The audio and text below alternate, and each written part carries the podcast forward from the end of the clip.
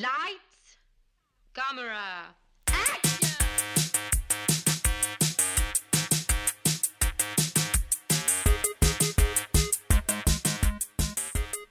Aujourd'hui à l'émission, The Shining, Crazy et Forrest Gump. Bienvenue à On Jase de film.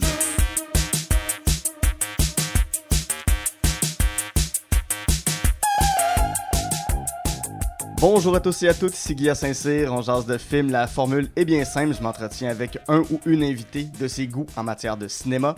Ensemble, on passe en revue trois coups de cœur, une déception et un plaisir coupable. Ce sont les goods de bad and the ugly de la cinéphilie de mon invité. Et aujourd'hui, c'est avec un- une, immense, une immense joie que je reçois le co-créateur et membre de plus qu'un groupe d'humour mythique québécois, c'est quand même pas rien. Il a été euh, animateur radio durant de nombreuses années. C'est un grand mélomane. Euh, c'est un insomniaque qui s'amuse, j'ai l'impression. Oui, Richard oui. Z. Sirois. Salut Richard. Eh, mon Dieu, c'est une belle présentation. Merci, c'est gentil. Ça me fait plaisir. Donc, euh, quand je dis des, des- des groupes d'humour mythiques, t'es es à la racine, évidemment, de Rock et Belles Oui, Oreilles, oui. RBO, depuis 1981. Oui, que j'ai, que j'ai cofondé avec Guillaume Lepage. Exactement. Euh, sans limite avec les Bleus Poudres, t'as été là. T'as Oui. été des débuts des Midi Fous à C'est quoi? Oui, dès le départ. Dès le départ. Moi, quand quelque chose marche, je m'en vais. j'ai atteint mon objectif. Ça marche? OK, ça. je vais faire d'autres choses. Mieux vaut partir dans, dans- dans- dans le prime. Au, sommet, oui. oui. C'est ça, exactement.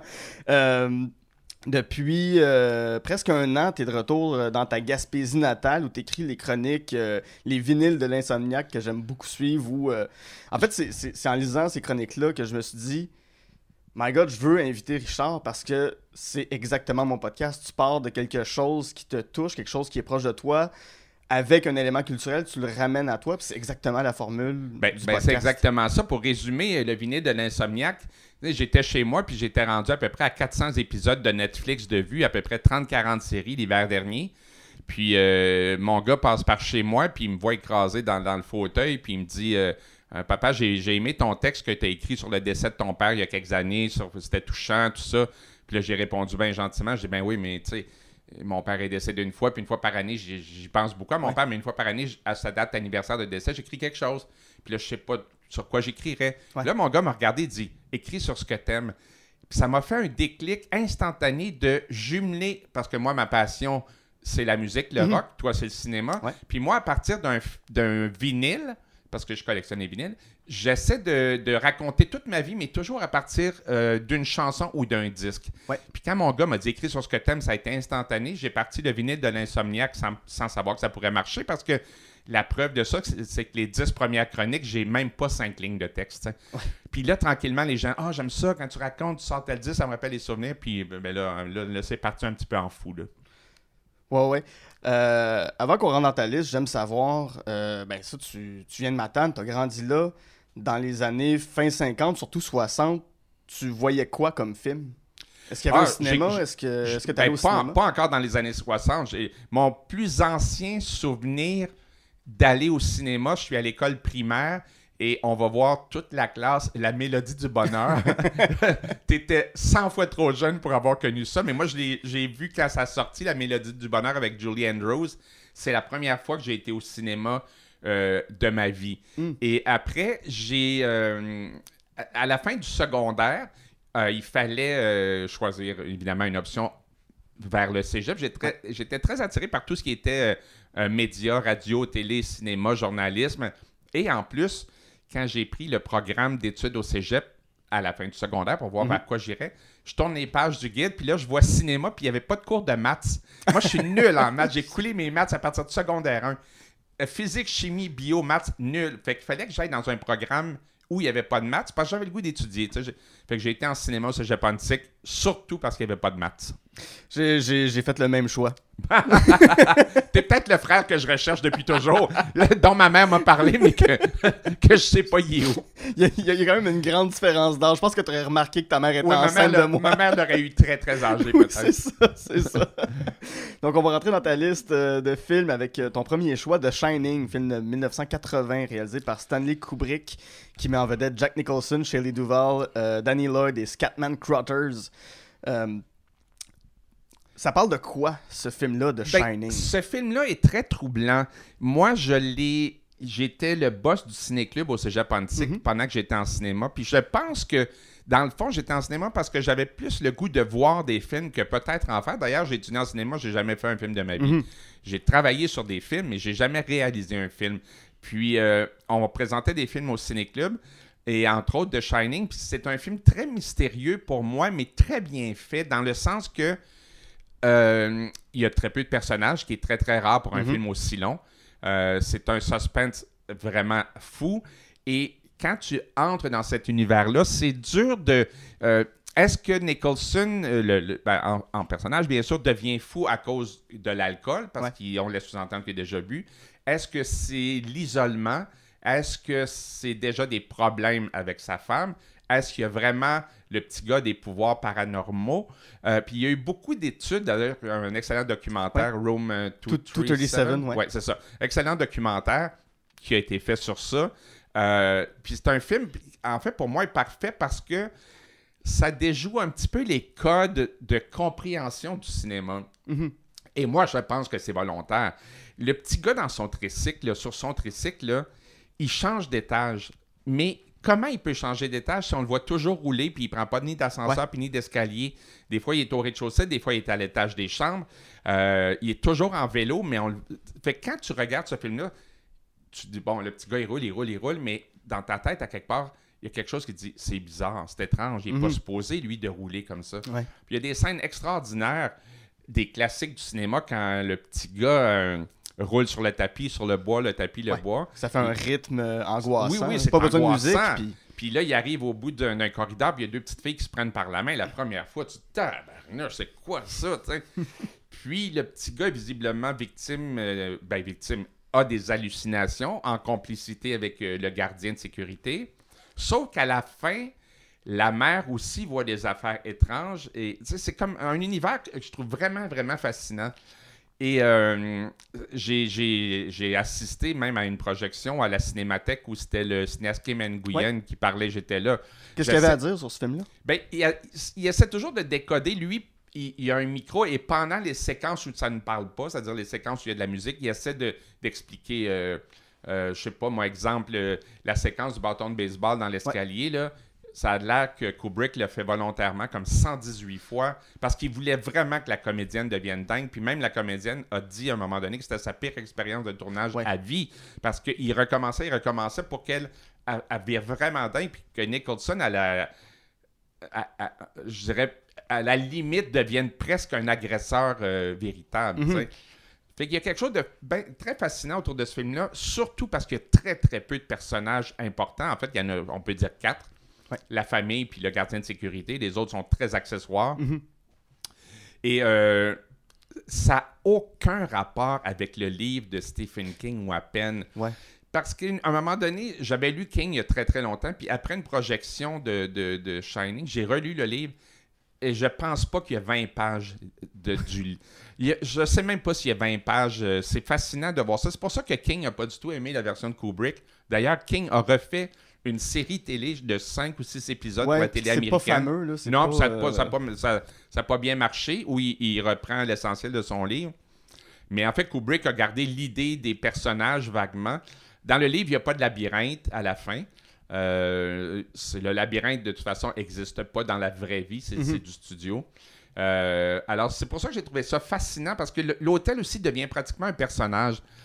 Euh, puis, dans le documentaire ou dans un texte que j'ai lu encore là, l'architecture de l'hôtel, il y a quelque chose qui marche Il n'y a pas. rien qui marche. C'est un non, grand pas logique. Les pièces, qu- quand les, petits, les gens marchent, il y a quelque chose de volontairement déroutant euh, créé par, euh, par Kubrick qui fait que dans ta tête, tu regardes le film d'une façon logique, mais dans ta tête, ton cerveau il dit non, mais c'est impossible. tu sais. Mhm. Et j'ai tellement aimé ce film-là que j'ai été dormir dans une, une nuit dans la chambre Ouais, d'hôtel. parle-moi de ça. Oui, ça c'était.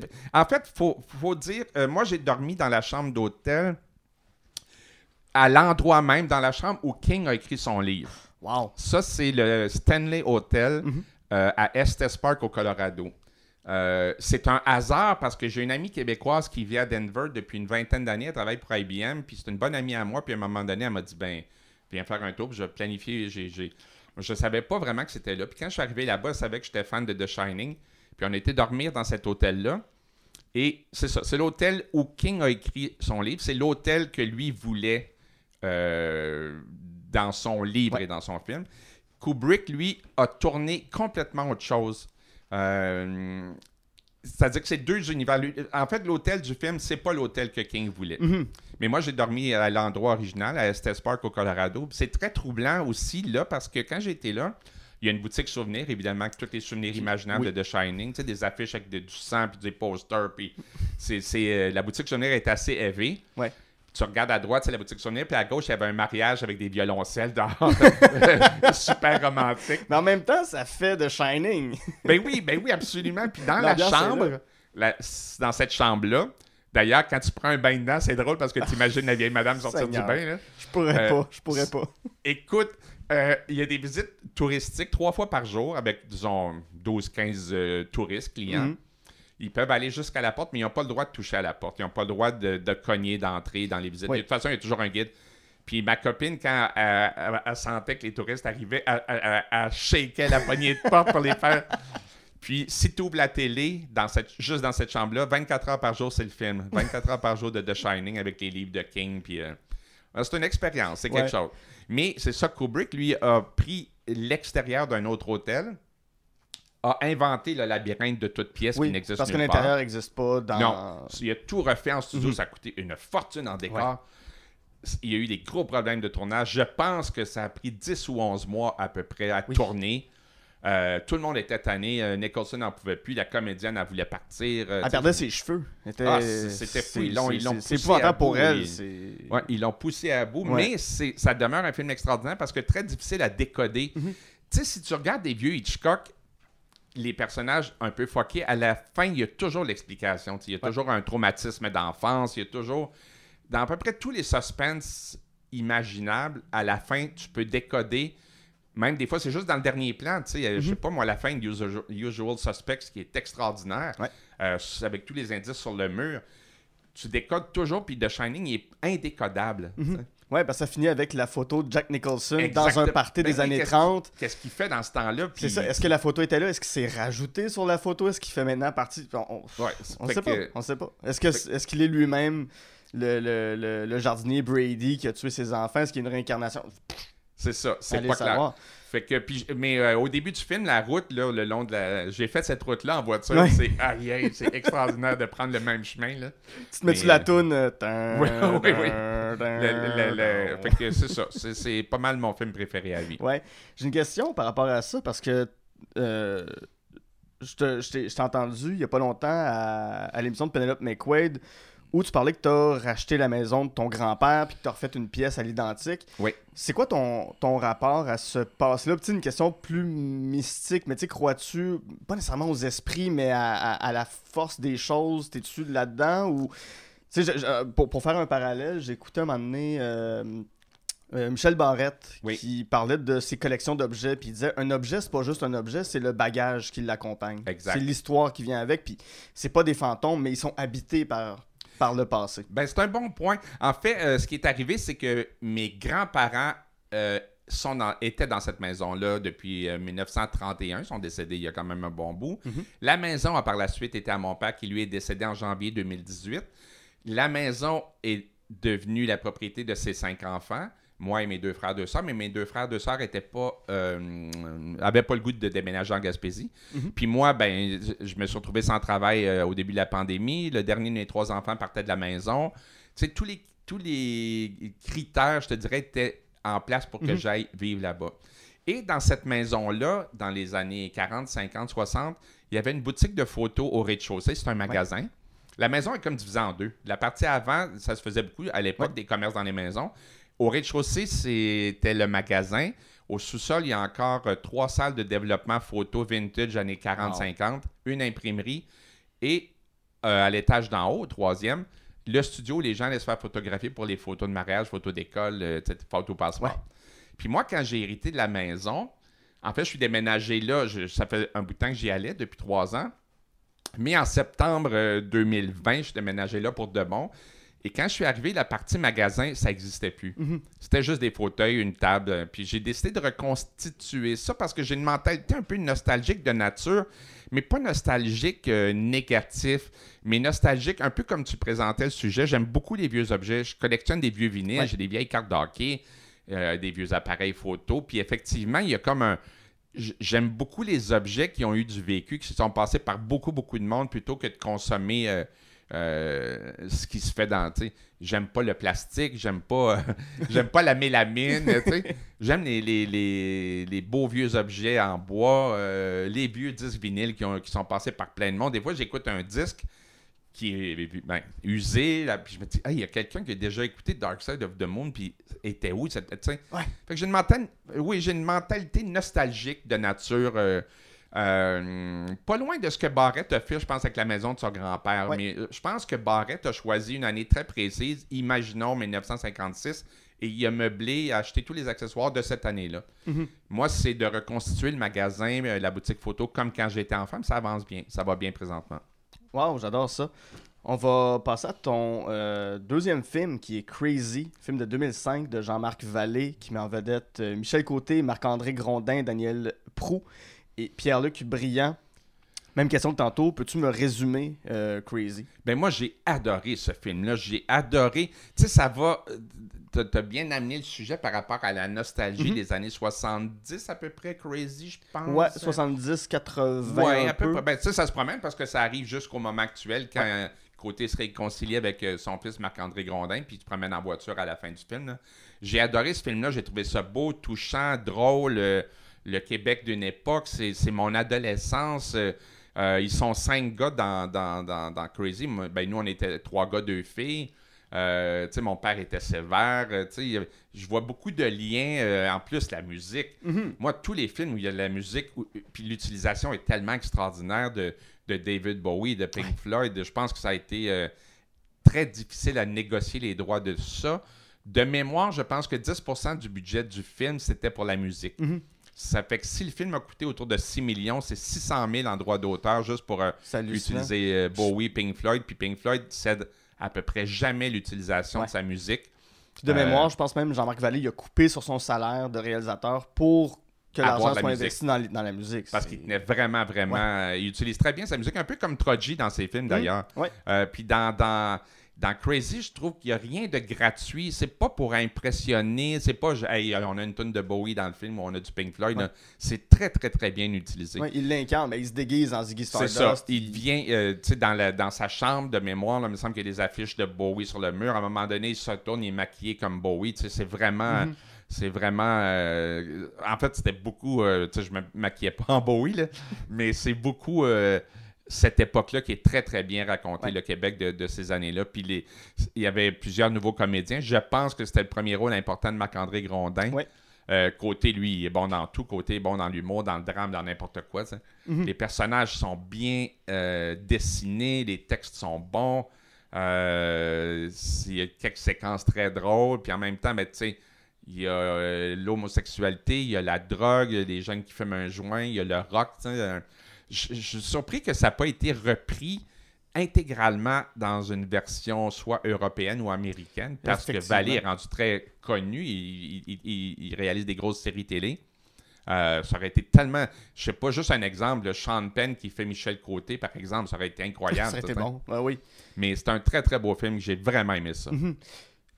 ton, ton côté nostalgique, tu l'as dit, ton. Ben, t'as mentionné ton père était sévère. euh, puis c'est une époque où les pères étaient sévères, j'ai l'impression. Oui, ouais. Euh, quand toi, tu décides de t'en aller à Montréal, tu t'en vas vers les arts, tu t'en vas dans un autre milieu. ben, la, photographie, on pourrait dire, ben, c'est de l'art, mais j'imagine que quand c'est plus un milieu de la photographie, de passeport, tout ça, c'est peut-être moins recherché Ben, mon père n'était pas photographe. C'est Ouais, son père à lui. C'est mon grand-père qui était photographe.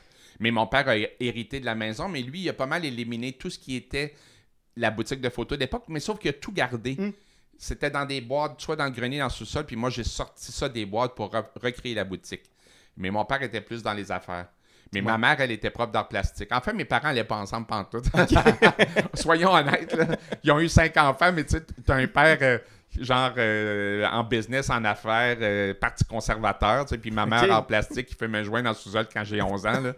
Fait que... Barouette, ok. oh oui, c'était une, une bizarre dysfonctionnelle. Euh, une famille dysfonctionnelle.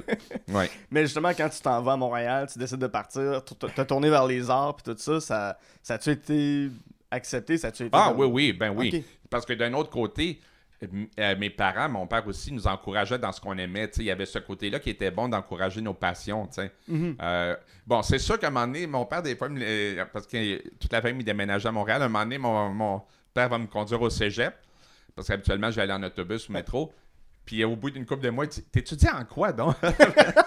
Au cégep Antique, ça? Oui. Fait qu'il est parti de Matane pour aller au cégep Antique. Ben, on est déménagé à Montréal avant, Ah, toute la famille. Oui, oui. Ah, ok, on est parti de Matane, toute la famille. OK. Puis euh, pour Vers quelle année t'as déménagé à Montréal? Ah, j'étais très jeune.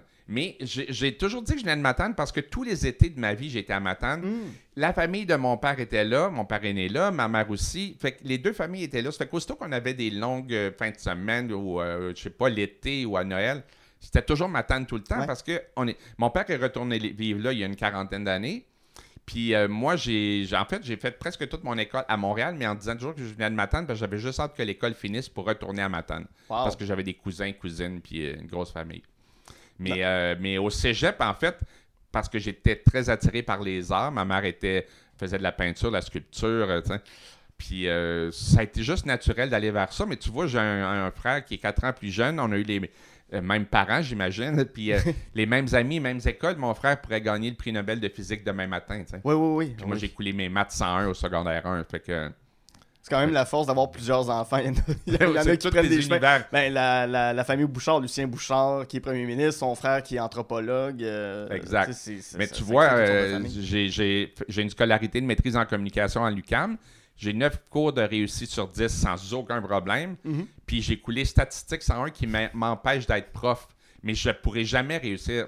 C'est un cours obligatoire en maîtrise, euh, dans, en tout cas dans- à- à- au moment où j'étais là. Puis j'ai coulé comme avec une note de 36 là, tu sais. Wow. Les chiffres, ça me rentre pas dans la tête.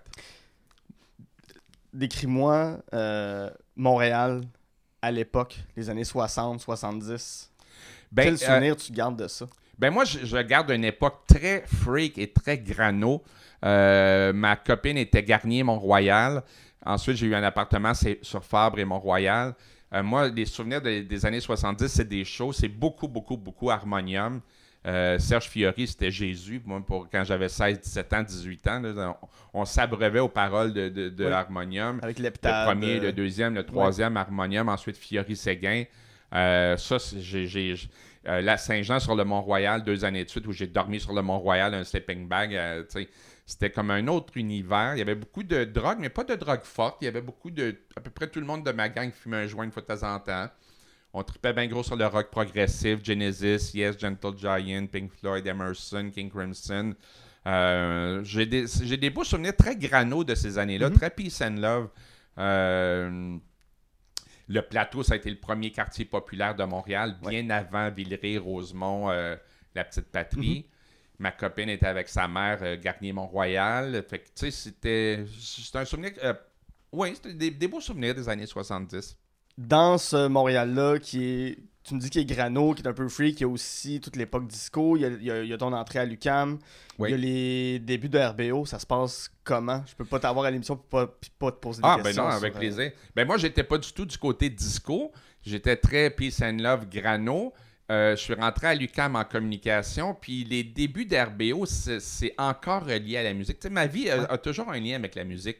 Euh, J'étais dans un cours de communication et je m'assoyais par réflexe toujours le dernier en arrière. Puis un, un- un jour, dans un cours de communication, Guy euh, Lepage est assis à côté de moi, mais euh, évidemment, on ne se connaît pas encore. Puis, je sais pas, avant que le prof arrive, on parle de musique, puis euh, qu'est-ce que t'écoutes? Puis, le sujet arrive naturellement là-dessus. Puis, on réalise qu'on va voir les mêmes shows, qu'on a toujours aimé les mêmes groupes, les mêmes bands, les mêmes artistes, autant euh, du Québec que d'ailleurs. Et à peu près en même temps que ça, apparaît euh, CIBL, la radio Ouais. communautaire de l'Est, qui cherche beaucoup de projets parce qu'ils ont des grilles horaires 7 jours par semaine à remplir, presque 24 heures par jour. Ouais. Fait qu'on présente un projet de radio sur le rock qui se veut très sérieux, qui s'appelle. euh, notre titre de travail, c'est le rock de A à Z. Mhm. Guy a l'idée de rajouter des initiales, le A à Guy puis le Z à moi. Fait que, euh, l'émission, c'est le rock de A à Z avec Guy Lepage, Richard Z. Sirois, parce qu'on fonde l'émission. On- En fait, on présente le projet à CIBL. Mhm. Le projet est accepté. Trois heures de rock le vendredi soir de 9h à minuit. Et dans la semaine précédente, peut-être, on était chez Guy, qui habitait tout proche de CIBL, d'ailleurs, ça se faisait à pied. Là, Guy dit Ouais, les initiales, c'est accrocheur, c'est le fun, mais le titre, j'aime pas trop ça. Il y a trop d'affaires de A à Z, le cinéma de A à Z, la cuisine de A à Z, etc. Puis là, il dit euh, On devrait changer de titre. Ben, je dis Ok, si on change de titre, j'aimerais ça qu'il y ait le mot rock dans le titre parce que je veux faire une émission sur le rock. Mhm. Puis là, il- instantanément, il a dit Rock et Belles Oreilles pour faire allusion à Rock et Belles Oreilles, Mhm. qui est une bande dessinée très populaire quand on était enfant, un petit chien avec les longues oreilles. euh. Fait que Rock et Belles Oreilles, on a fait Rock et Belles Oreilles, puis ça jumelait le côté musique. Tu sais, dans le titre, tu avais le côté musique, puis tu avais le côté bizarre, un peu rigolo, étrange de Belles Oreilles. Mhm. Puis le titre est resté, mais au début, c'était une émission de radio pour les étudiants en communication. Dans les premiers shows, d'ailleurs, on est 15, 20 ou 25 à peu près. Euh, Il y a beaucoup de monde qui fait des chroniques, il y a des gens qui font des stages, qui envoient des capsules humoristiques sur l'histoire de la musique. Puis tranquillement, l'élimination s'est faite de façon très, très naturelle, où on est resté euh, la gang des cinq. Et un peu plus, char- euh, un peu plus tard, Chantal, qui avait une émission qui n'avait pas rapport, a été un peu comme notre première fan. Puis à un moment donné, ben, ça prenait euh, une voix de fille. Puis, tu sais, c'est beau euh, faire les clowns, mais euh, le Chantal s'est joint au groupe. Elle n'était pas dans la première tournée, mais elle a fait la deuxième tournée de show de, de RBO. Si je reviens un peu à Crazy, c'est quoi ton moment qui te revient en tête quand tu penses à, à ce film-là? Ben moi, je pense que c'est le moment où Marc-André Grondin s'élève en écoutant Space Oddity, Mm. là, comme, quasiment comme Jésus, là, qui est- Puis, tu sais, tu sais pas trop... évidemment, personne ne peut s'envoler, mais à ce moment-là, je trouve que c'était très, très, très bien fait, très bien utilisé. C'était comme un peu magique. Puis, je te dirais peut-être la performance en général de Marc-André Grondin, que moi, je connaissais pas du tout, du Mhm. tout, du tout. Je sais pas trop d'où il arrivait. Et étrangement, j'ai travaillé beaucoup avec son père, Denis Grondin, qui oui, était l'une des plus belles voix de Chaume FM quand j'étais ado et euh, qui a travaillé longtemps C'est quoi à la discothèque, c'est-à-dire au choix musical. Puis Denis Grondin, c'est une encyclopédie. Mais ce que j'aimais de son père, euh, juste faire un petit détour, c'est qu'il parlait de la musique d'une façon tellement touchante, émotive, qui n'était pas juste encyclopédique. Il te faisait découvrir euh, pourquoi tel artiste a fait ça à tel moment, Ah. dans quel état il était. Fait que c'était drôle de voir son fils au cinéma. Donc, la performance de Marc-André Grondin en général, euh, le rôle de Michel Côté aussi, euh, puis l'utilisation de la musique, je trouve que c'est parfait. Puis le suspense, puis euh, la réconciliation du père et du fils à la fin du film, l'acceptation de l'homosexualité, je trouve que c'est. C'est vraiment, vraiment bien fait. Un Ouais. très, très beau film. Ouais, Encore ouais. mon film québécois préféré à vie, d'ailleurs. C'est c'est vraiment le fait, puis j'ai j'ai pas connu forcément les années 60, 70 et à- je peux même pas dire que j'ai connu les années 80, je suis né en 89, donc Ah ouais. euh, j'ai- pas de souvenir de ça, mais quand je vois ou je revois Crazy, j'ai l'impression que c'est un portrait très fidèle de cette Oui, époque-là, que, que- que rien n'est déplacé, tout est à la bonne place, les objets, les... il y a une séquence où le petit enfant tous, puis son 5-6 à fumer autour. tu sais. Je veux dire, on, on- on- on s'aperçoit du chemin parcouru depuis ce temps-là. Tu sais, c'est- ça n'a pas de sens. Le monde fume, ça fume autour de Ouais. la table. Puis, puis le petit gars, il tousse, puis ah, pourquoi qu'il tousse, tu sais? Et tout Ouais. le monde y envoie de la fumée dans la face. Fait que, des, des- ça. des- des bons flashs comme ça, puis la reconstitution, est, euh, reconstitution historique est très bien faite. Les véhicules, les maisons, le, le bungalow de banlieue, euh. Ouais. C'est impeccable. Puis par rapport, tu sais, ben, tu parles des parties de cigarettes. Moi, j'ai des souvenirs clairs quand je suis jeune que ça fume dans les parties, puis Ben oui. Noël, puis tout le monde fume dans la maison. Puis autour de 1999, 2000, 2001, là, whoop, ceux qui fument, allez dehors. Ben écoute, dans les années 80, au milieu des années 80, ça fumait dans les avions. Mhm. Tu sais, t'avais une petite ceinte- euh, pas une petite boucle, t'avais un petit logo de cigarette. Moi, la première fois que j'ai été en France de ma vie, autour de 84, je pense, à un moment donné, euh, t'atteins une certaine altitude avec l'avion, puis là, t'as le petit logo de cigarette. Écoute, il y en a 100, 150, 200 qui fumaient dans un Boeing, c'est fou. Puis, Même pas- on peut même pas imaginer allumer un ben briquet non, dans. Ben non. Puis nous, on allait à Matane, euh, on, on le faisait comme à chaque année, tout le temps, l'été, euh, en vacances. Euh, Montréal, Matane, Montréal, Matane. Ma mère fumait dans l'auto. On était cinq enfants, quatre en arrière sur une banquette. Euh, Pas j'imagine. on- Je pense pas qu'on était attachés. On glissait parce que les banquettes étaient en cuir. C'était un fauteuil, tu sais. Mhm.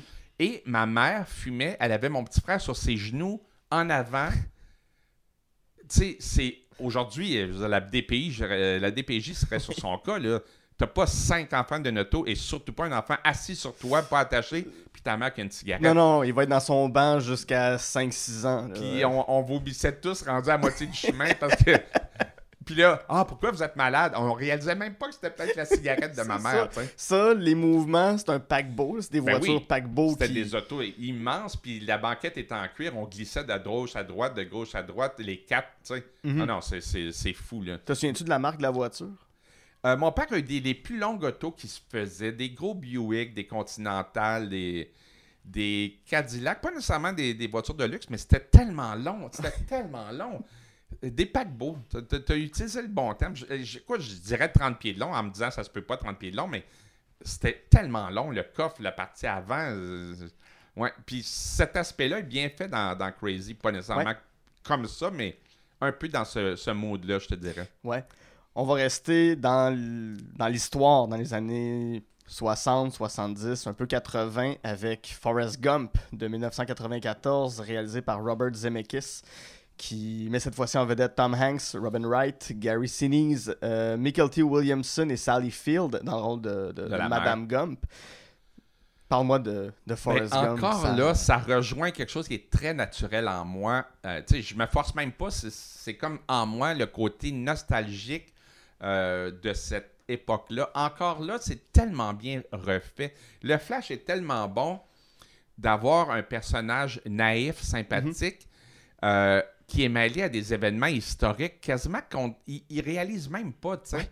Il est avec Il- John Lennon, Il puis est avec John Lennon. il en puis à un parle. moment donné, euh, à un moment donné, quelqu'un l'a descendu, puis ah ben ça. lui, il est devenu le king du rock, puis à un moment donné, ça a mal été pour lui. Ça devait pas être facile d'être le roi.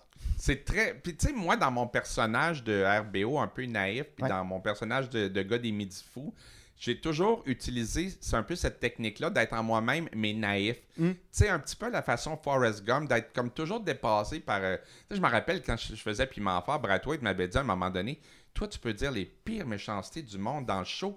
T'auras jamais personne contre toi parce que t'as l'air d'un bon petit gars qui est fin et qui dit des énormités, tu sais. Puis j'aime beaucoup le personnage de, de, de Forrest. D'ailleurs, je trouve que Tom Hanks, euh, je pense. Je sais pas s'il a gagné comédien de l'année. De mémoire, ça- il a gagné l'Oscar. ouais, oui, je pense euh, que. Ouais. en plus, euh, je pense que l'Oscar était à Forrest Gump juste devant Pulp Fiction, il me Oui. semble, la même année. Euh, tu sais, c'était des grosses années cinéma. Mais c'est tellement bien fait. Puis encore là, la musique, tu sais, moi qui est un fan de rock et qui aime le côté nostalgique des choses, entre autres au cinéma, Do, Do Crazy puis Do Forrest Gump, encore là, pour moi, c'est comme un film parfait. tu sais, C'est tellement le fun à Ouais. voir puis à revoir. C'est tellement bien écrit, c'est bien tourné, puis il y a des bons flashs, il y a des affaires un petit peu. euh, pas paranormales, non. Tu sais, quand au départ, il y a ces espèces d'attelles à ses genoux, puis à Oui. ses jambes, puis tout d'un coup, en se mettant à courir, ça Ça se tombe. détache. euh, c'est comme un petit peu. Mais. Puis l'histoire d'amour est tellement belle, mais tellement triste en même temps. Mhm. Euh, de la belle blonde un peu fantasmatique de ces années-là. Tu sais, un petit peu. Euh, euh, T'avais un petit peu ça avec la chanteuse de, de Art, là, euh, Anne ou Nancy Wilson. T'avais la fille de Mamas and the Papas, la belle blonde euh, grano un peu cool. ouais, ouais, John euh, Bass et. euh, tu sais, euh, les- les- compagnie. les- comme dans le film des Doors, la blonde de, de, de Morrison. Mhm. Puis c'est une belle histoire d'amour, puis c'est très triste parce que dans le fond, elle l'aime profondément comme amie, mais elle aime pas Forrest comme amoureuse. Mais ils se retrouvent tout le temps, puis finalement, ils ont un enfant ensemble. C'est la scène.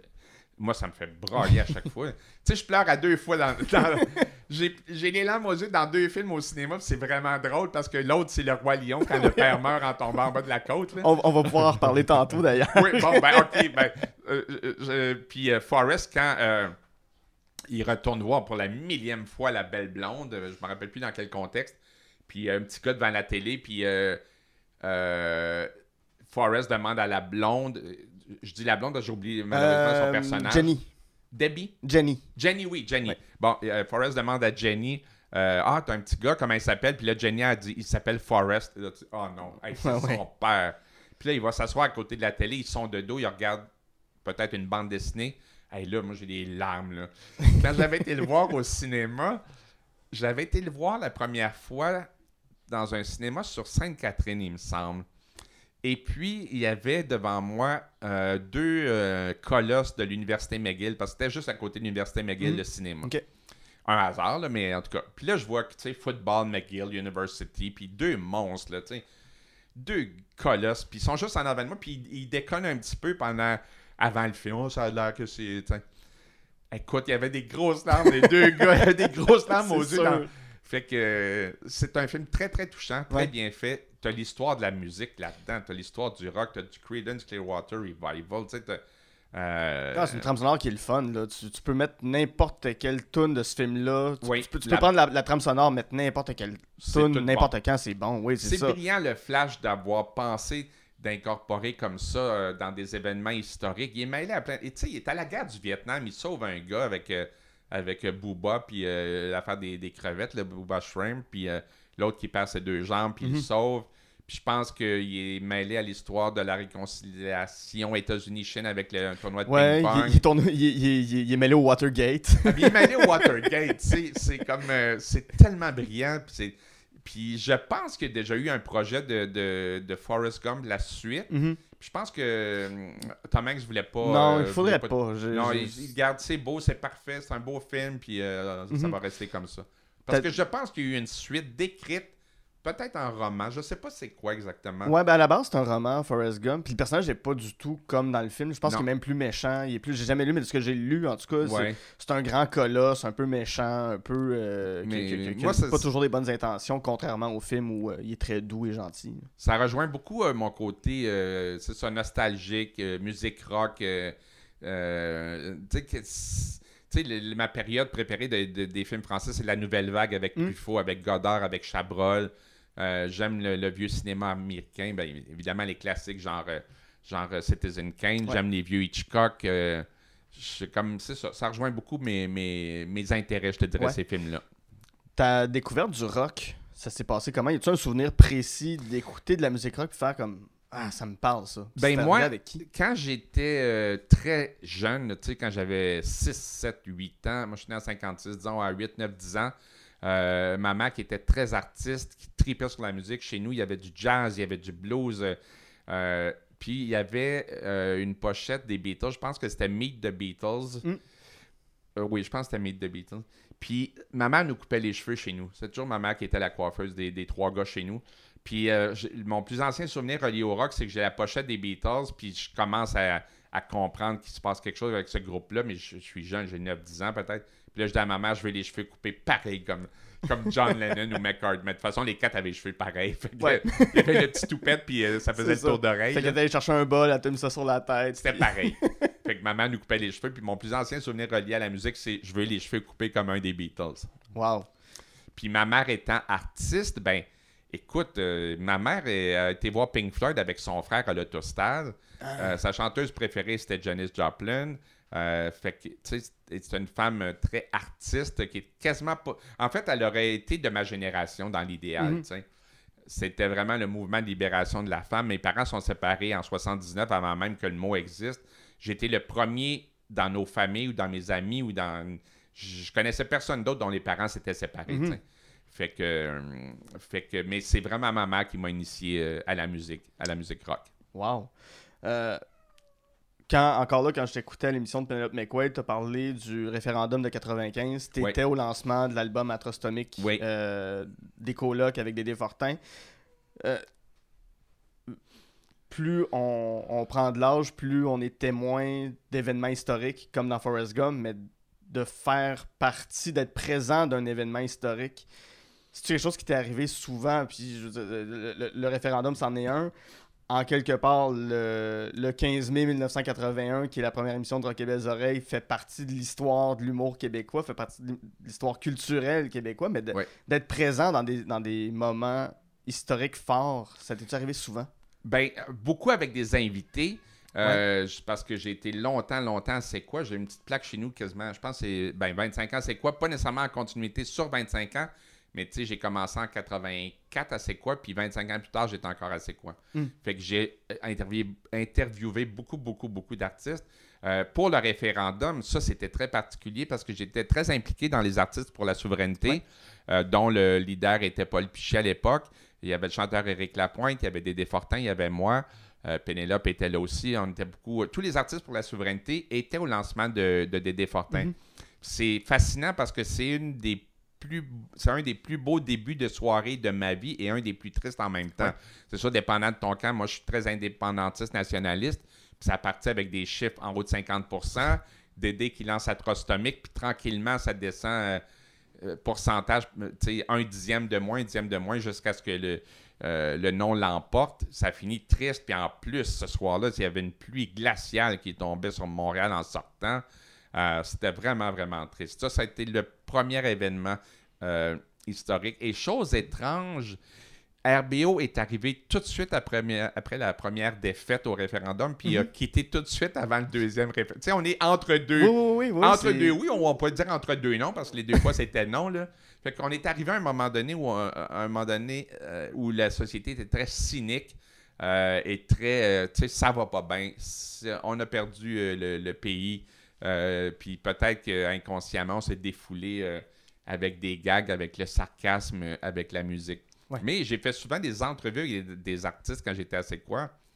Je pense que j'ai fait une des dernières entrevues radio avec Jerry Boulet. Ah ouais. Ouais, une des dernières. euh, C'était comment était- rencontrer Jerry Boulet?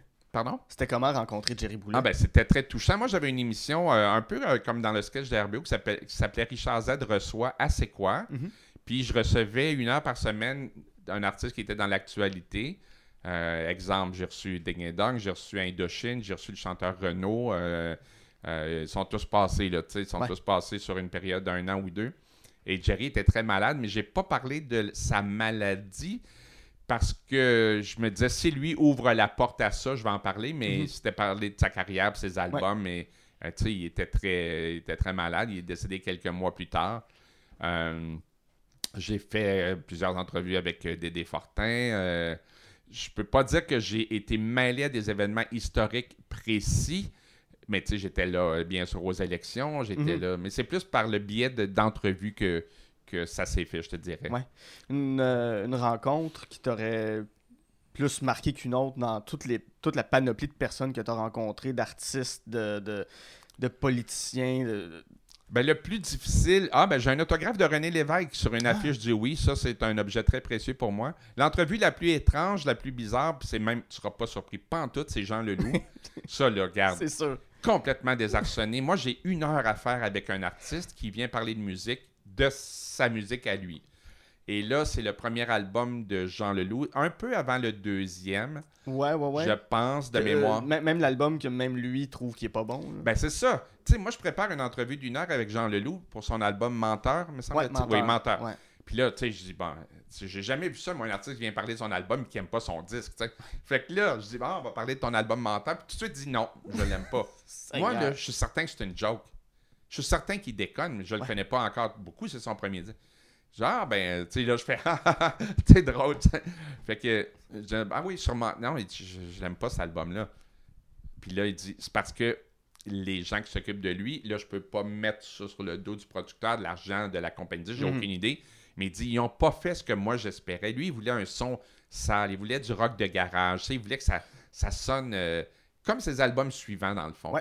Puis ils ont mis ça très beau, très propre, très lisse. Pas de défauts, euh, tu sais. Puis euh, c'est pour ça qu'il a parlé, euh, en fait, il voulait pas faire la promo de son premier, mais là, il a commencé à dire le prochain va être bon. Puis j'ai dit, oui, le prochain, oui. Là, là je, je pense qu'il avait changé de compagnie de disque ou d'agent. Puis là, il, faisait, il allait faire ce qu'il voulait faire. Il y a des bonnes chansons sur le premier. Alger, c'est une excellente chanson. Alger, c'est bon. euh, Ben oui, printemps, été, automne, euh, printemps, été. C'est des belles chansons, mais pas comme lui les imaginait. Mhm. Puis c'était très correct. Je, je resp- Puis à un moment donné, l'entrevue s'est mise à, à bien aller parce qu'on a parlé de musique, on a parlé de rock, puis il voulait plus parler de celui qui s'en est que de son premier. Ouais. Là, j'étais très euh, désarçonné, je pense que c'est le terme. Là. Euh, Parce que ta feuille de route, elle sac le camp Ah non, non, là, t'oublies tes questions, t'oublies tout, puis tu... tu vas en improvisant, puis tu fais déchires OK. tes, tes questions, tu mets ça dans la poubelle, puis tu tu t'enlignes vite sur d'autres choses. là. Ouais. Euh, en général, j'avais fait une entrevue avec, euh, avec Renaud, qui avait fêté toute la nuit avec la gang de Pagliaro. Il shakeait Oh avec sa cigarette et son café, mais c'était tellement bon.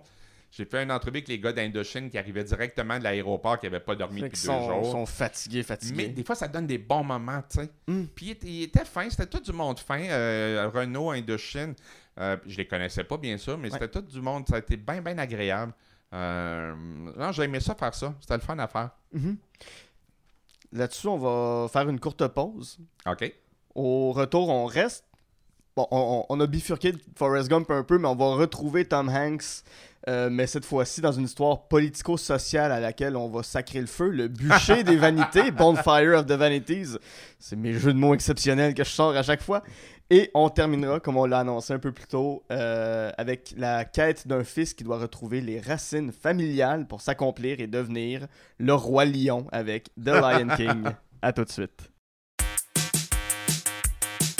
Je profite de ce moment pour vous dire que On Jase de film est disponible sur Patreon au www.patreon.com baroblique On Jase de film. Vous y retrouverez le podcast L'armoire à cassette où je jase avec ma sœur Geneviève des nombreux films qui ont marqué notre enfance, ainsi que le podcast Amour et Flamèche où je fais découvrir pour le meilleur et pour le pire les films de l'univers Marvel à ma meilleure amie Camille.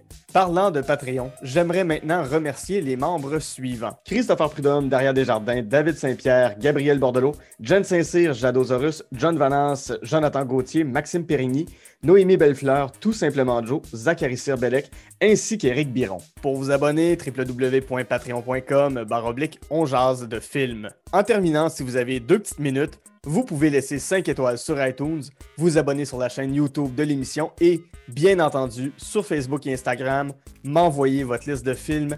J'aime toujours jaser de films avec vous. De retour en jase de film avec mon invité Richard Z. Sirois, avec qui en première partie on a entre autres jasé de, de Shining, Crazy et Forrest Gump et de plein d'autres affaires. Euh, Ton euh, un, un film, ça, ça- ça a été long avant que tu trouves un film que t'as, je pense pas détesté, mais qui t'a déçu. Oui. Euh, Bonfire of the Vanities, un film de 1990 de Brian De Palma qui met encore en vedette comme Forrest Gump, Tom Hanks, aussi Bruce Willis, Melanie Griffith, Morgan Freeman et Kim Cattrall. Euh, ça, ça parle de quoi Bonfire of the Vanities? Ben, en fait, c'est. euh, j'ai adoré, mais adoré le roman de Tom Wolfe, euh, Le bûcher des vanités. J'ai adoré ce livre-là. C'est euh, un riche couple, principalement l'homme, qui vivent dans les hautes sphères de la société new-yorkaise. Ils sont riches à craquer. Ils ont de l'argent. Euh, sais, une vie un peu parfaite, un peu artificielle, mais vraiment, au-dessus de tout, là. Voiture, auto, argent. euh, et le monsieur prend un chemin un peu imprévu pour se rendre chez lui et tue euh, un noir dans un ghetto. Parce qu'il s'est perdu en chemin, puis il a peur, il panique. Et là, il se sauve. Et lentement, l'étau va se resserrer sur lui, mais très, très lentement, c'est-à-dire les groupes de noirs, bien sûr, les groupes de pression, euh, la police. Là, il y a des indices. OK, il commence. euh, bon, ce serait une auto, exemple, une voiture noire de luxe. Peut-être que l'auto est endommagée. Et lui, tranquillement, va sentir que l'auto se resserre sur lui. Et euh, ça va mal virer. J'ai adoré ce livre-là, que j'ai lu plus qu'une fois. Et j'ai pas aimé le film parce que je trouve que ça a été tourné un peu cartoon. Ça a été tourné pas du tout comme dans l'esprit du livre, ce qui n'est pas nécessairement grave, mais j'avais tellement hâte de voir ce film-là. D'abord, de Palma, Ouais. que j'avais adoré dans plein de films, dont Phantom of the Paradise, Quel- quel que film? je trouve extraordinaire. Euh, Tom Hanks, qui a- sais, un acteur que j'adore. Pas vraiment dans ses premiers premiers films, là, où il fait des films avec des chiens, là, mais que je trouve un peu ennuyant. Mais j'ai été très déçu du traitement de, de, de- En tout cas, je trouvais que c'était tellement un beau sujet, puis c'est complètement différent du livre dans le traitement. C'est cartoon, c'est. c'est- c'est- Je sais pas s'il voulait euh, désamorcer, il voulait rendre ça drôle, mais je trouve que ça n'a pas du tout respecté euh, l'esprit du film. J'ai trouvé ça très, très dommage. C'est dur quand tu m'as posé la question. C'est pas facile de trouver un film qui t'a déçu parce que souvent, si j'aime pas quelque chose, euh, genre j'en reparle plus ou je Ouais. l'oublie. Mais ça, euh, ça m'est revenu en tête là, que j'avais trouvé ça très, très décevant, le traitement de, de, de, de De Palma, que j'aime beaucoup. Puis Oui, j'aime oui, aussi. Puis euh, c'est ça. C'est quelque chose qui marche pas dans ce film-là. Dans mes, dans mes goûts à moi. Là.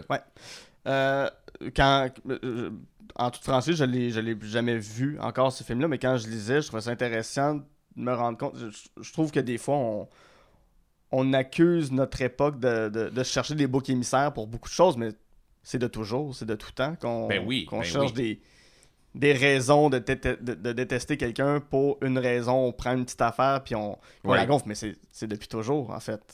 Oui, sauf qu'il y a une grosse différence avec les médias sociaux. Là, je vais revenir un peu euh, à RBO. Nous, Ouais. quand on faisait des sketchs euh, méchants ou euh, il n'y avait pas de réaction parce que les gens qui nous aimaient pas, ils nous écoutaient pas. C'était aussi simple que ça.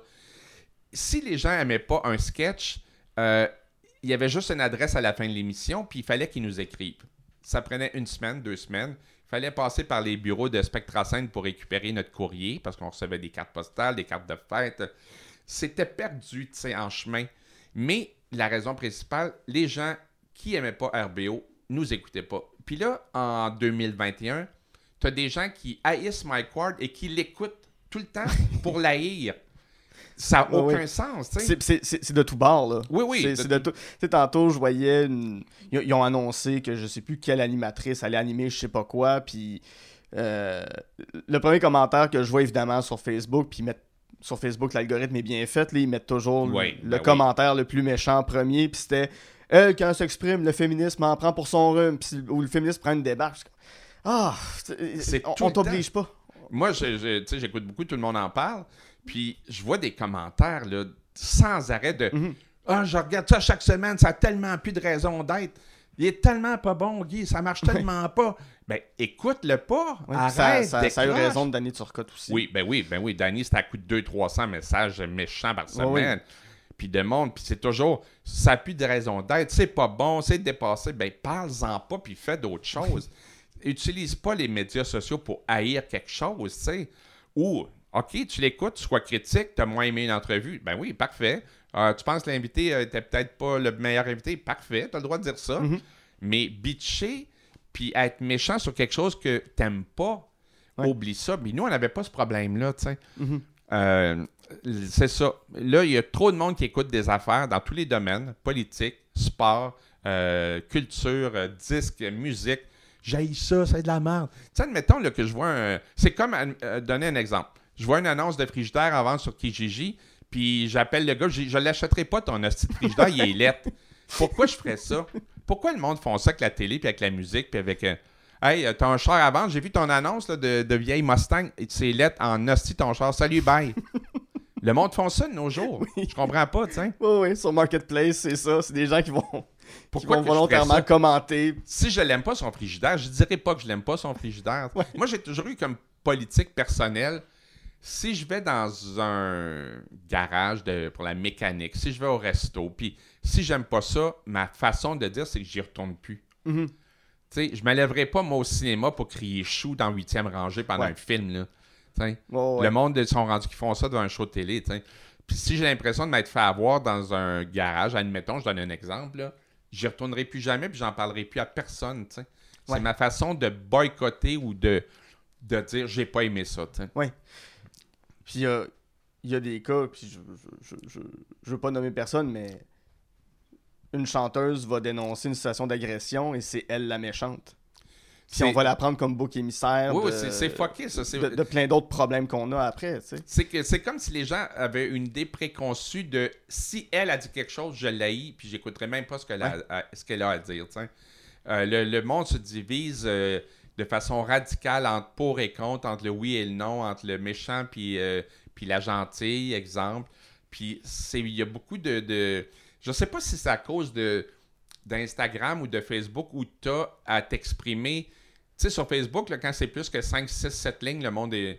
Fait que là, les gens ont été obligés de résumer leur pensée en quelques mots. Ah, c'est un hostie de. Ouais. Sur Twitter, c'est ça. C'est ça, c'est 140 caractères. Ou, Ouais, je pense, à- je pense qu'ils ont augmenté à 280. J'ai- Ouais. 280, ouf. Mais tu sais, faut que, faut que tu sois vite, faut que tu sois radical, faut que tu exprimes ta pensée vite. C'est un peu la déformation négative des formats, des médias sociaux, je te dirais. Mm. Euh, de, de, de dire, si elle a dit quelque chose, je sais que je vais l'haïr, je l'écouterai même pas, tu sais. Je, je veux qu'on revienne un petit peu à Bonfires of the Vanities parce que c'est quand Oui. même ça le sujet. En fait, ben, même pas à ce, à ce film-là, parce que bon, on a, on a parlé de ce qui est dans le film avec la notion de bouc émissaire, tout ça, mais euh, t'as as mentionné euh, Phantom of Paradise, qui moi a été un, un coup de poing quand j'ai vu ce film-là à 19 ans à peu près. Euh, J'étais dans une phase où je voulais voir les films de Brian De Palma. J'ai- J'avais lu ta chronique sur, euh, sur ce film-là, mais pa- parle-moi-en, puis parle-moi de Brian De Palma. Et, mais, mais- Ben moi, j'ai adoré ce film-là. Euh, c'est lui qui a fait Carrie au bal du diable. Carrie, Ouais, il, a Carrie. Fait, euh, il a fait Dress to Kill, il a fait euh, le premier Mission Impossible. Il y a quand même des. Oui, oui, oui, il y a un très beau CV. Il y a réalisations, ouais. très, très beau Mais Phantom of the Paradise, parce que je pense que c'est peut-être autour de 73, 74, là, je vais un peu de mémoire. là. C'était tellement un film de mon adolescence. C'est tellement une belle histoire. euh, c'est très simple. C'est un petit peu naïf. C'est Mhm. c'est le, le- le fantôme euh, de l'opéra, mais version rock. C'est pas Ouais. compliqué. Avec euh, le méchant producteur qui exploite un jeune artiste qui est ultra talentueux. Une belle histoire avec euh, la chanteuse et comédienne que, écoute, c'était comme. Moi, je rêvais quand j'avais 17-18 ans de rencontrer une fille comme ça, là, qui est toute cute, toute simple, toute un, un peu grano, qui a une voix magnifique, qui tombe en amour avec le jeune compositeur, mais elle pense que c'est un méchant. Finalement, elle va avoir une histoire avec le producteur. Le jeune musicien va s'en apercevoir. C'est vraiment. C'est le fantôme de l'opéra version rock. Puis, euh, c'est. euh, T'as des débuts de personnages de Kiss là-dedans. Ouais. C'est pas Kiss, mais c'est comme Kiss, parce qu'ils voulaient pas prendre Kiss, mais tu sais, t'as un groupe de- un- de- avec des maquillages blancs et noirs au visage. T'as un petit peu de Bowie, t'as un petit Ouais. peu de Iggy Pop. Un petit peu d'Elton Euh, John aussi. de- Oui, oui, Elton John Ouais. au piano. Tu as des personnages qui sont proches de la réalité, euh, qui font tour de l'industrie musicale. À un moment donné, ils doivent trouver la future voix. Puis tu vois sur plusieurs séquences euh, country, rock, euh, heavy Mhm. metal. tu as le, le- le gros gars qui, je pense que son, son nom c'est The Beef ou quelque chose comme ça. qui a des gros talons Ouais. là, un petit peu à la Kiss. là. C'est un très beau film, c'est très bien monté. La finale est très euh, psychédélique, drogue un peu, avec des grands angles, des fish eye, Ouais, ouais, ouais. avec un gars qui rampe au sol à côté du jeune musicien qui fait un petit peu euh, Iggy Pop ou David Bowie. ou euh, oh, C'est un très beau film de De. Palma que j'ai beaucoup aimé. Puis encore là, là, je trouve que la bande sonore est excellente. Ouais. Très belle bande, très bon. J'ai réussi récemment à trouver le, le vinyle de la bande sonore Ouais. originale. Par hasard, complètement. Oui, oui, oui. J'ai, des fois, je vais dans des. Aussitôt que je peux, tu vois, pas plus tard qu'hier, j'étais euh, à la fin du vinyle sur Saint-Laurent, j'ai trouvé quelques affaires. Euh, dans une boutique de vinyle usagé à Rimouski, j'ai trouvé Phantom of the Paradise, je m'attendais jamais de le trouver. Et j'ai trouvé le premier RBO puis de spectacle en parfait état Wow! que le gars, euh, ça c'est des dernières semaines, le propriétaire du magasin de disques me les a donnés parce que j'avais juste une ou deux copies de chacun très égratignées. Ok. Et là, je me suis posé une question quand je les ai trouvés. Euh, euh, bon, je suis Audition Musique à Rimouski. Ouais. Je me suis dit, là où les personnes qui ont eu ces deux- albums-là de RBO, ils n'ont pas aimé ça. Parce qu'ils sont en parfait état. Fait que je me suis dit. C'est parfait, puis ça te revienne après. Écoute, Tant la- mieux. La pochette est parfaite, euh, déballée. Donc, Ouais. ça a déjà été ouvert. Il n'y a plus l'emballage original. Il n'y a plus le, le- le- le petit euh, loto euh, bingo dans le disque. Il y a quelqu'un qui a mis ça sur une table tournante et s'est dit Ah, c'est donc bien mauvais. Puis c'est toi qu'on entend dès le début, là. C'est ta voix qui. qui- Ah, sur des spectacles, il me semble que c'est toi qui ouvre le show. C'était ce, ce spectacle-là où tu présentes avec euh. Ouais, c'est mais j'ai- comme le maître de cérémonie. j'étais pas mal le maître de le MC de, de- du show de spectacle. C'est J'ai pas souvenir. Là, t'imagines, si eux, ils ont écouté ça, ils ont fait comme, Ah, lui, sa voix, là. Épouvantable, j'arrête ça. Fait que j'ai trouvé les deux, euh, j'ai trouvé les deux vinyles d'RBO. Ah, tu me fais penser à une petite anecdote. Je vais te conter ça vite, Ouais, vite. vas-y. à propos de la voix, c'est très drôle. J'ai fait il y a euh, 10 ou 15 ans une pub radio avec James Heidman. Ok. James Heidman a la La- plus belle voix sur de l'univers. Ouais, ouais. Lui, il a tous les contrats de narration imaginables. C'est la plus belle voix que tu peux pas imaginer dans une pub. Et ils m'ont mis avec lui. Et lui est animateur de radio. Le concept, c'est que moi, je suis un euh, dans un hélicoptère qui a une voix absolument désagréable, qui est ma voix actuelle. Et euh, puis là, on annonce l'ouverture d'un nouveau euh, centre d'achat ou galerie commerciale. Là, James, ah oui, on va aller rejoindre notre. Oui, je survole le centre d'achat. OK, on tape ça. Et là, après, il y a les gens de l'agence de pub. Je dis, c'était quoi l'idée de me jumeler avec la plus belle voix de l'univers? Ils m'ont dit, oh, on cherchait la plus belle voix au monde, puis on cherchait. le- le- la- Ils sont arrêtés. Ils sont arrêtés de parler parce qu'avant de dire la pire, en fait, ce qu'ils voulaient, c'était la plus belle voix radio et probablement la plus fatigante. Et c'est à moi qu'ils ont pensé. Fait que, Quel honneur. L'anecdote est véridique. Euh, en tout cas, tu m'as fait penser, en- à, penser à ça en parlant de la voix de. de- Ouais, ouais. Ben, tu sais, tantôt, tu parlais de Forrest Gump, puis, euh, ton, ton personnage candide, ton personnage un peu naïf, puis j'avais juste en tête le sketch de, de 254-6011. Ah, ça. Avant, je ne parlais pas l'anglais. Et maintenant, je parle l'anglais. Ah, j'ai tellement aimé faire ça. Tu sais, j'ai pas un gros range de comédiens. Tu sais, moi, j'ai arrêté RBO parce que je regardais Yves faire M. Caron. je Ah me ouais. suis Tu sais, son- puis je savais c'était quoi bons, mes limites. À un moment donné, dans, dans la vie, c'était un moindrement d'intelligence. Tu dis, OK, j'ai atteint mon niveau de. Mhm. Tu sais, le principe de Peter, là, la prochaine affaire que je vais faire, je veux pas qu'elle soit mauvaise. Ouais. Mais j'aimais tellement ça, faire des personnages un peu naïfs, euh, comme le personnage de 254 6011. J'aimais tellement ça, faire ça. Là. Ça, je pense que je l'avais bien. Ouais. Honnêtement, c'est pas M. Caron de RBO, mais là-dedans, j'étais à l'aise. Ouais. On va, on va finir avec euh, ton, ton plaisir coupable qui est The Lion King, encore de 1994, comme Forrest Gump, réalisé par Roger Allers et Rob Minkoff, qui, qui met en vedette le talent vocal de Jonathan Taylor Thomas, Matthew Broderick, Jeremy Irons, on parlait de belle voix, Jeremy Oui, Irons oui, en fait ben partie, James Earl Jones, une autre voix Oui. phénoménale, Qui en a fait mille voix de. de... Darth Vader, CNN et Il compagnie. les a toutes faites. Euh, Whoopi Goldberg et Rowan Atkinson. Euh, J'imagine que tu as dû voir ce film-là avec tes enfants. Ben, regarde, j'ai trois enfants. J'en ai un garçon qui va avoir 32 bientôt. J'ai une fille qui va avoir 20 au mois d'août. Puis j'ai un garçon qui a eu 21 en janvier. J'ai vu ce film-là avec mes enfants, bien sûr, et plus qu'une fois, parce que le mot plaisir coupable, l'expression est. Tu sais, quand les enfants, ils veulent toujours voir des films, des bandes dessinées. C'est- sur la planète, tu sais. Ça les touche, c'est fait pour eux. Puis quand mes enfants voulaient voir un film, euh, il y a un autre qui ont beaucoup aimé, c'est Histoire de jouer, le Mm, premier. ouais. Mais Le Roi Lion, puis là, oh papa, on regarde un film, je disais, ben Le Roi Lion, parce que j'aimais ça.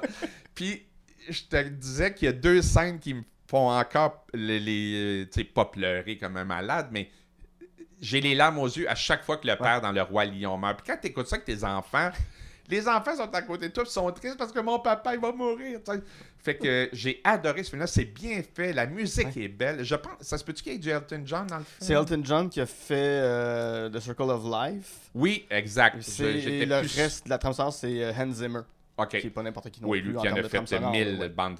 Ouais, c'est le pro des pros. Là. Oui, j'avais un souvenir d'Elton John. C'est très beau, c'est une belle histoire, c'est intelligent, c'est brillant, c'est une belle morale. C'est pas bébé, là. Mhm. C'est pour enfants, mais pour tout le monde.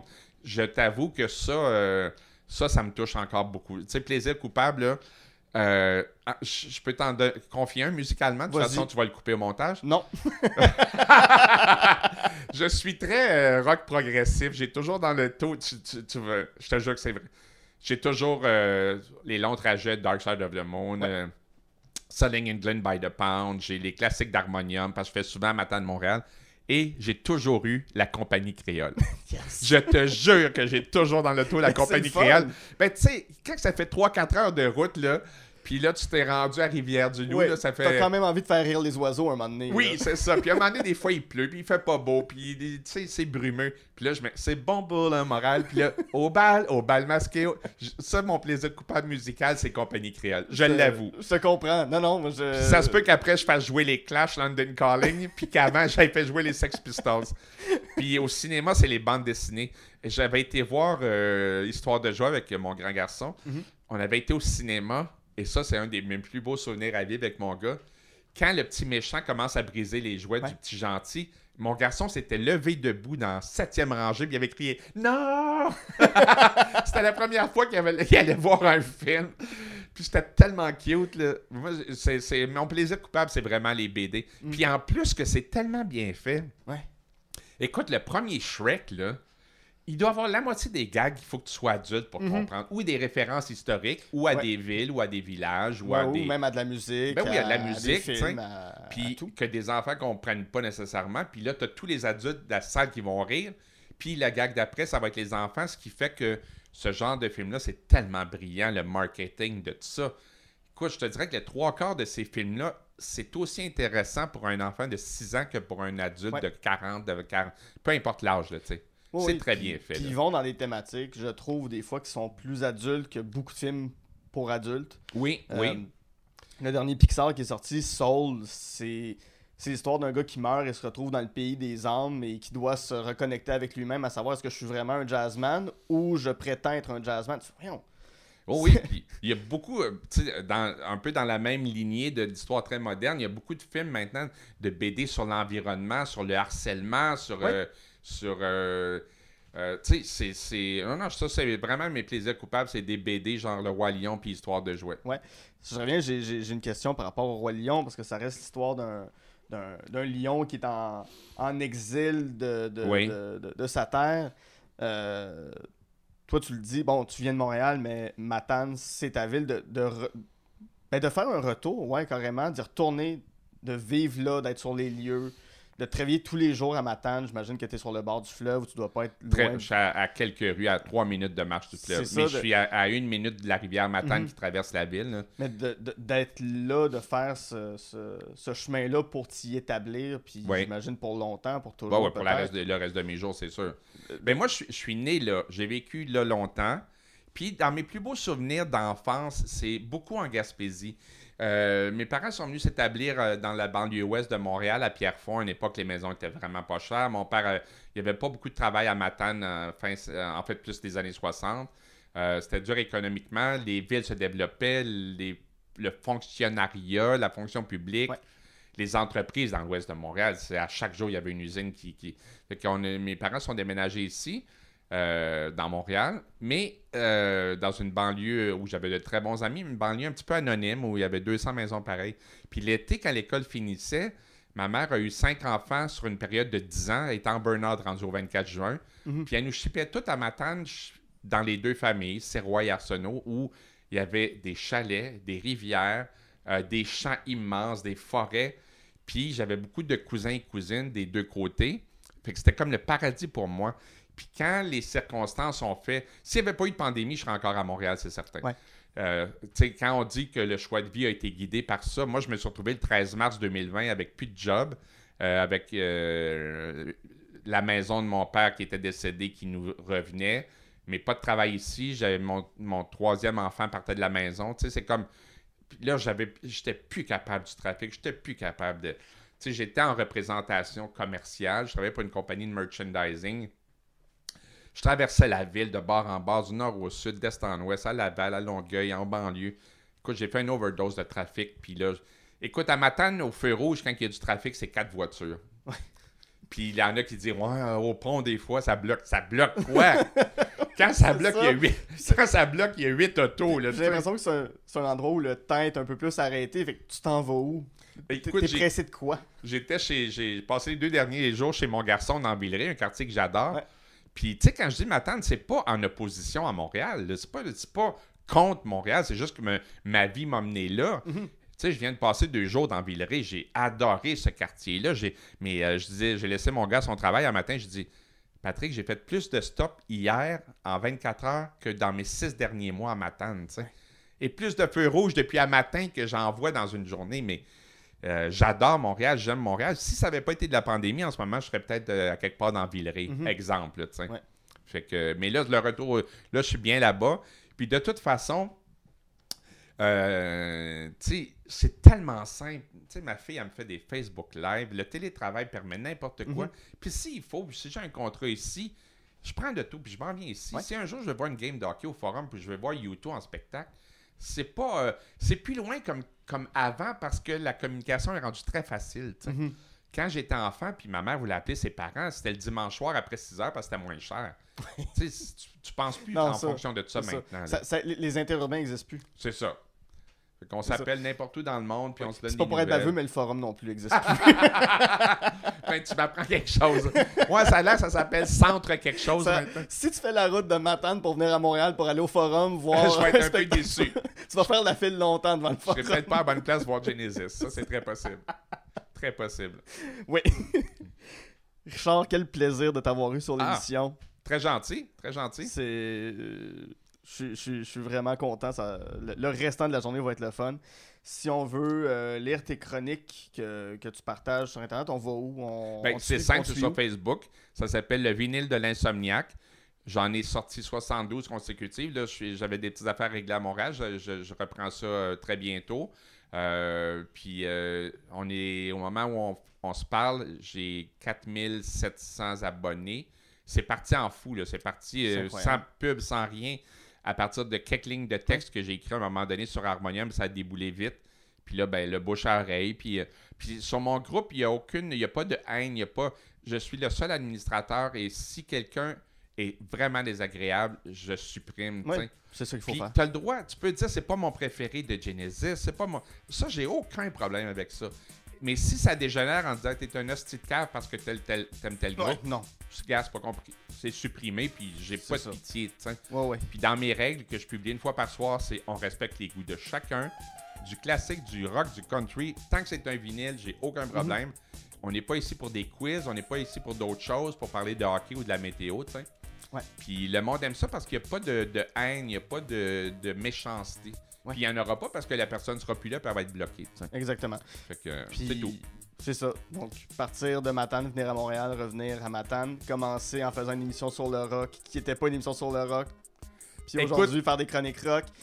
Je te le dis, C'est un, là, c'est un immense retour. euh, 40 ans plus tard, je réalise ce que je voulais faire avec RBO au début. C'est fascinant. C'est fou, là. Et 40 ans plus tard, je retourne vivre où je suis né. Ouais. Euh, tu sais, à chaque jour, quand je prends une marche à matin, je vois le- le- l'hôpital où, où je suis né. Et je passe devant l'église où mes parents se sont mariés puis où j'ai été baptisé, C'est- euh, c'est très étrange, mais j'aime ça. Là-dessus, mon nom est Guillaume Saint-Cyr. Et avec Richard Z. Sirois, on a Jasé de film.